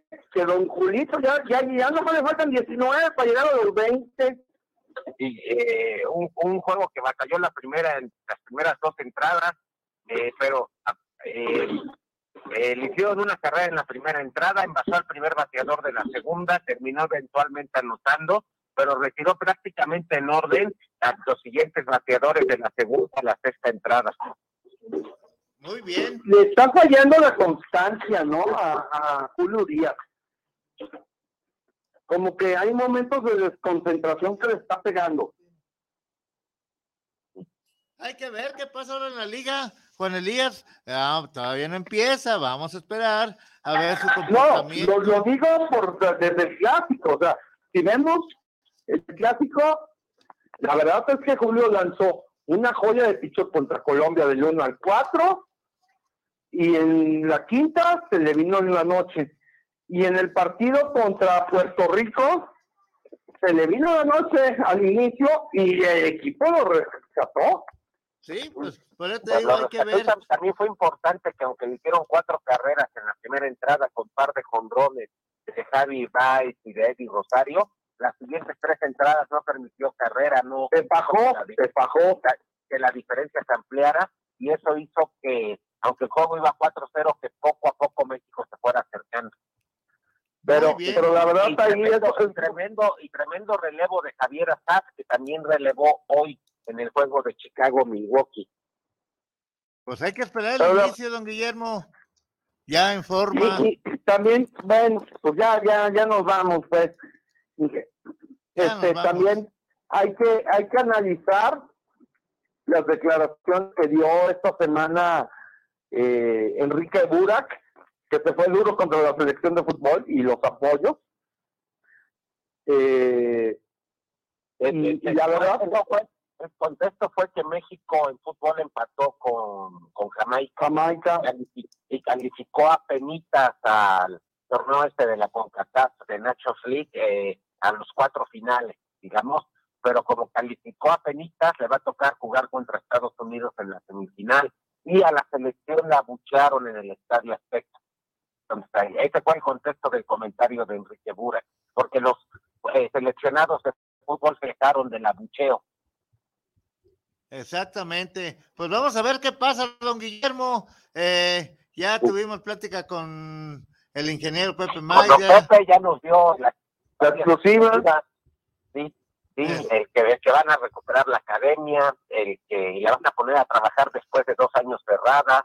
Eh, lo de Chihuahua, que es importantísimo y que la liga se va a jugar con 20 equipos, que van a tener equipo en la liga tabasqueña también y no abren la de la, la de, Carmen, la de, Carmen, y nos dio eh, pues prácticamente el, roster de, de sultanes, qué trabuco traen. Vaya que sí, vaya que sí, y lo principal, que estuviera ahí con don Ángel. Sí, eso, eso, es lo principal. Lo principal, y, qué bueno. sabemos de los problemas de salud de don Ángel, y, y qué bueno que ahí estaba don Pepe en su casa en su casa, va a don, días a visitarlo. Don, Guillermo, ¿y qué cree que va a hacer el ingeniero el lunes? ¿Yo? Ya, ya, ya, ya me dijeron que por ahí ya se anda organizando, que va a ir a apoyar a la Guardia Nacional contra el partido de pretemporada. Vámonos ya, vámonos, no seas mentiroso, Juan Elías, ni aunque... Y usted ya dijo que que usted va que, que, que, la guardia, la guardia, ra, ra, ra, no se haga ingeniero. Que va a ir en contra de sus mariacheras. Sí, este, sí, este, ahí este, sí. ¿Este juego en, en, en, en, dónde va a ser? En el Panamericano. En el Panamericano de Guadalajara. Entrada gratis, ¿eh? Entrada gratis. Aquí en la Ciudad de México y dirigidos muchos años por el Abulón de Hernández, quien ha tenido un equipo muy competitivo en la Liga Centropolitana es la Marina, la Secretaría de Marina desde hace muchos años para, eh, desde antes que entrara López Obrador a la presidencia, para muy buenos equipos de béisbol. Oiga, don Guillermo, por último, rápidamente, ¿todavía hay esos equipos que anteriormente en años atrás lo, lo sabía? ¿Hay, ¿Hay qué cosa, perdón?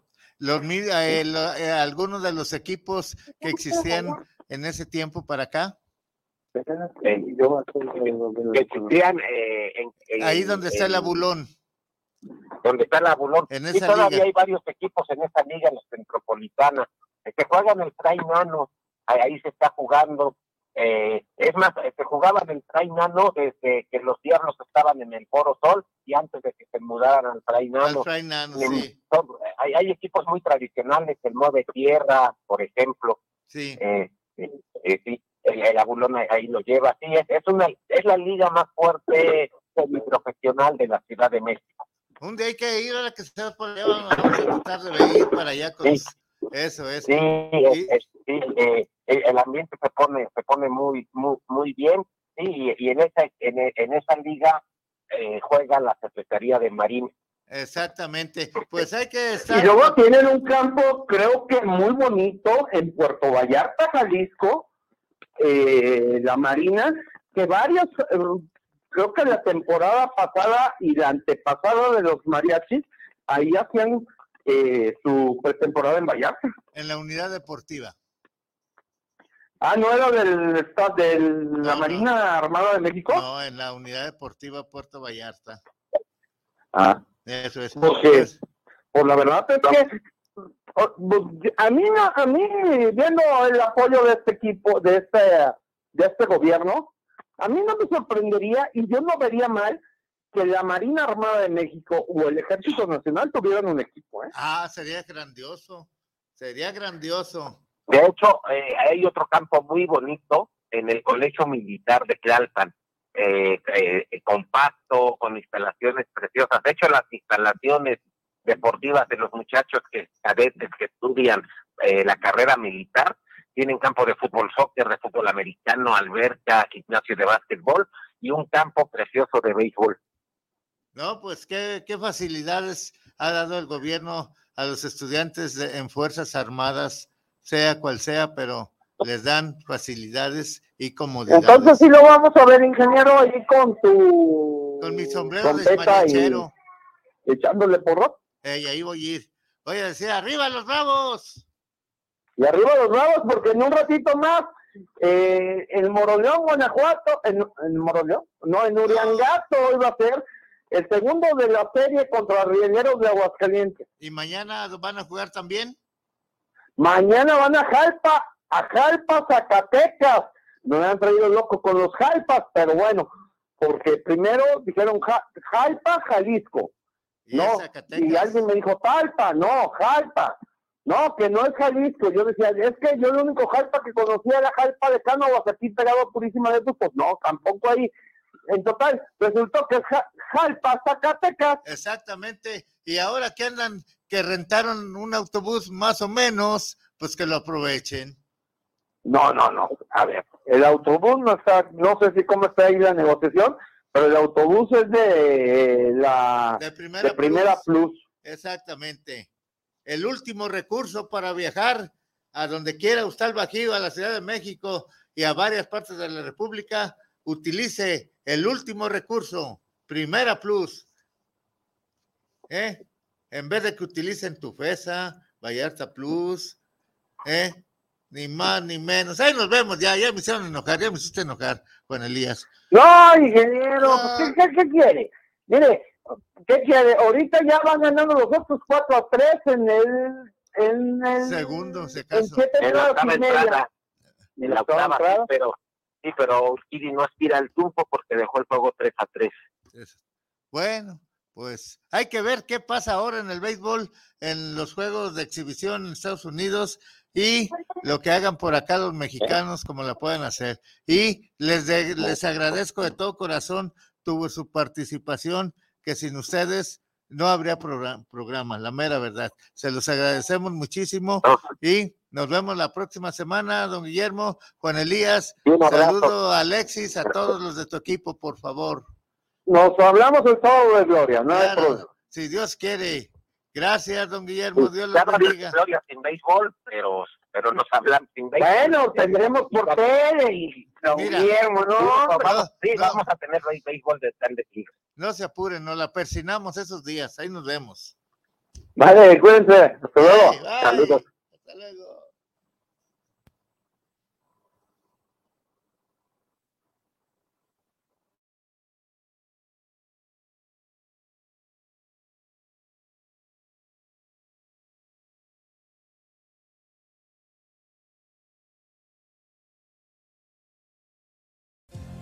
Finalmente el sueño se ha convertido en realidad.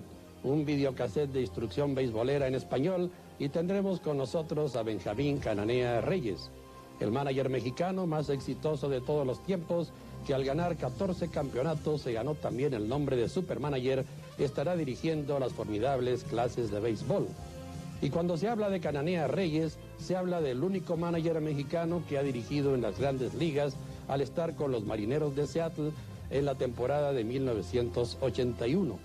Aquí Cananea Reyes nos va a enseñar todos los secretos del béisbol, lo importante del picheo, la gran importancia del bateo, la manera de correr las bases, la ofensiva, la defensiva.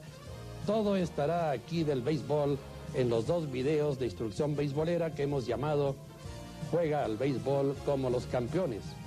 Se lo recomendamos porque hemos visto videos similares en inglés de ligas mayores y estamos convencidos que Cananea Reyes ha superado todo lo que se ha hecho hasta el momento. Fue en el verano de 1991, el último año de su vida, cuando Cananea Reyes realizó este gran trabajo que queda como un legado para la posteridad en la formidable historia del inolvidable Supermanager.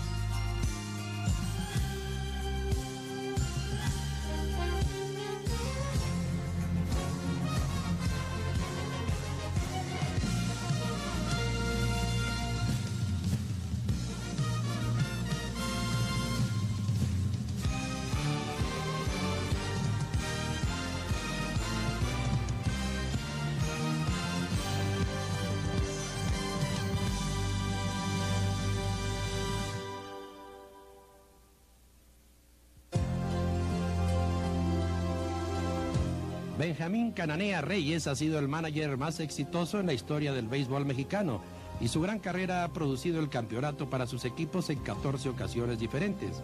Cinco veces ha llevado al título a los Diablos Rojos del México, que comenzó a manejar el año de 1974 y después del campeonato milagroso que logró con los Charros de Jalisco en 1971.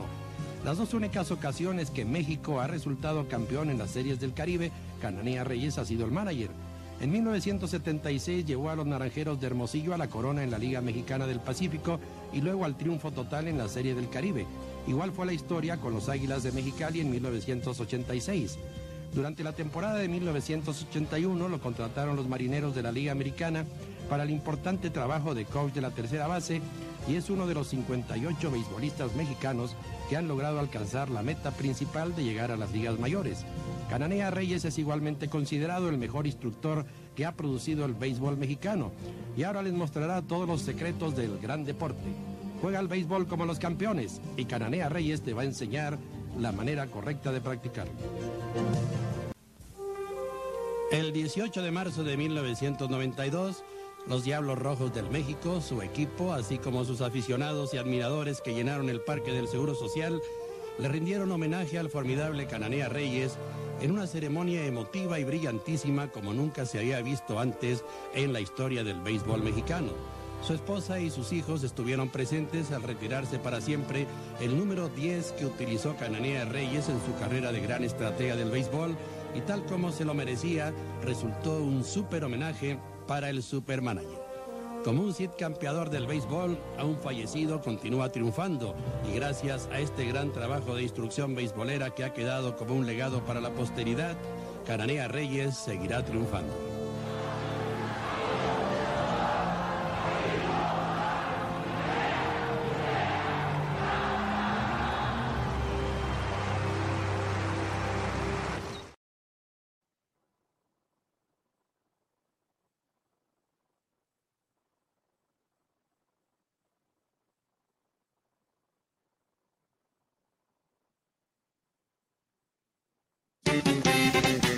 Vida es hermosa.